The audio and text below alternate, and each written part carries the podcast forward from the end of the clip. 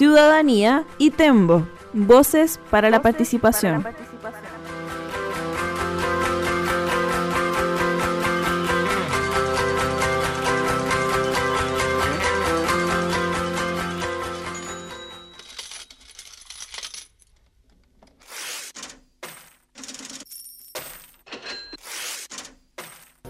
las corrupciones de empresas, el financiamiento ilegal de políticos, los actos fraudulentos en instituciones del Estado han puesto de relieve el tema de la corrupción, corrupción, corrupción, corrupción, corrupción.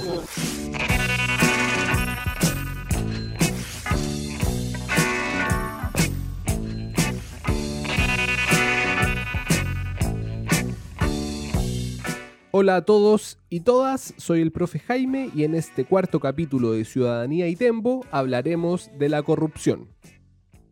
¿Es Chile un país corrupto? ¿Las instituciones funcionan con la transparencia necesaria? ¿Cuánto poder tiene el dinero en las decisiones públicas?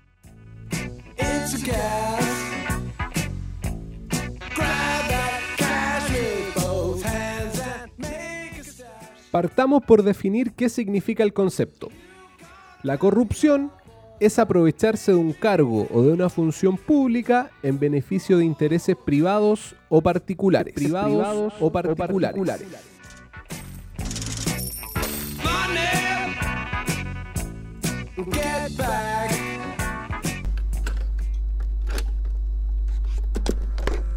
Que hay una corrupción sistémica que para mí eh, yo no puedo creer que hayamos llegado a este nivel.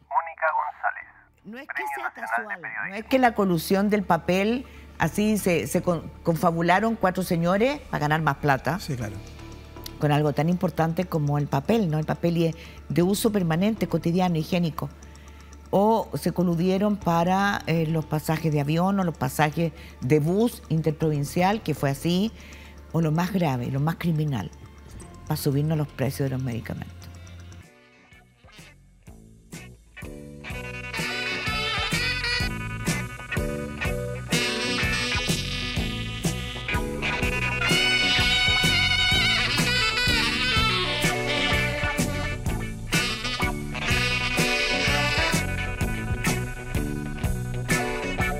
La corrupción puede tomar diferentes formas, como el soborno, que es cuando un funcionario público u otra persona recibe dinero de un privado para conseguir algún beneficio, por ejemplo aprobar una ley o evitar una multa. La malversación de fondos públicos, que es cuando un funcionario se apropia o hace uso indebido de los fondos estatales que nos pertenecen a todos y a todas para desviarlos a su cuenta privada o por ejemplo comprar una casa o un auto. El tráfico de influencias, que es cuando un funcionario público utiliza su poder o su cargo para obtener favores para él o sus cercanos. Por ejemplo, un senador que busque rebajar la condena de su hijo por cometer un delito. También está el nepotismo, que es cuando se entrega un cargo público a una persona por el solo hecho de ser pariente de otro funcionario. Puede ser el caso de la hermana de la alcaldesa que la colocan en un puesto con un sueldo muy alto solo por ser su familiar. Es que efectivamente no hay un principio mínimo de igualdad ante la ley cuando ocurre. Carlos Casardo, ex fiscal que investigó los casos Penta y muchos casos de personas que cometen delitos quizás menores en importancia y terminan teniendo castigos muy relevantes, penas privativas de libertad. Estoy poniendo un ejemplo, ¿no es cierto?, de una persona que, comete un delito em, relevante, pero no tan dañoso como, por ejemplo, robar en una casa. Es grave, por supuesto, pero tú puedes entrar a robar a una casa, sacar un balón de gas que está en el patio y ese delito tiene una pena de cinco años y un día. Está bien, son delitos importantes porque se viola la intimidad del hogar, etcétera. Pero en este tipo de delitos, que además son mucho más elaborados, cometidos por personas con mucha mejor preparación, no es eh, entendible que terminen teniendo un castigo menor.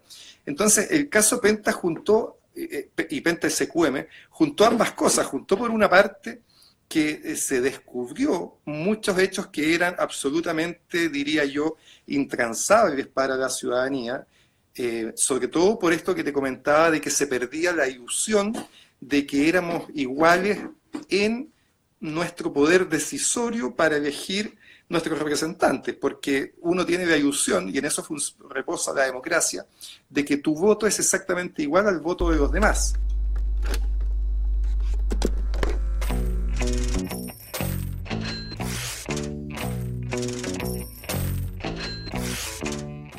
La cárcel para la corrupción recién se aprobó el año 2016. Por esto, muchos escándalos millonarios de corrupción solo recibieron como sanción multas o cuestionadas clases de ética.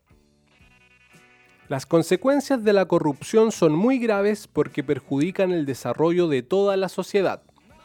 Nos quitan recursos que podrían servir para invertir en salud, en educación o en ayuda para enfrentar la pandemia del coronavirus. Por ejemplo, tomando los datos de la Fundación Sol, si sumamos todos los casos de colusión, evasión, elusión y fraude al fisco suman 5 mil millones, de dólares, de dólares, lo que habría alcanzado para 1.330.000 rentas básicas de 500 mil pesos durante seis meses. Esto habría significado una gran ayuda para todas las familias que están sufriendo con la pandemia.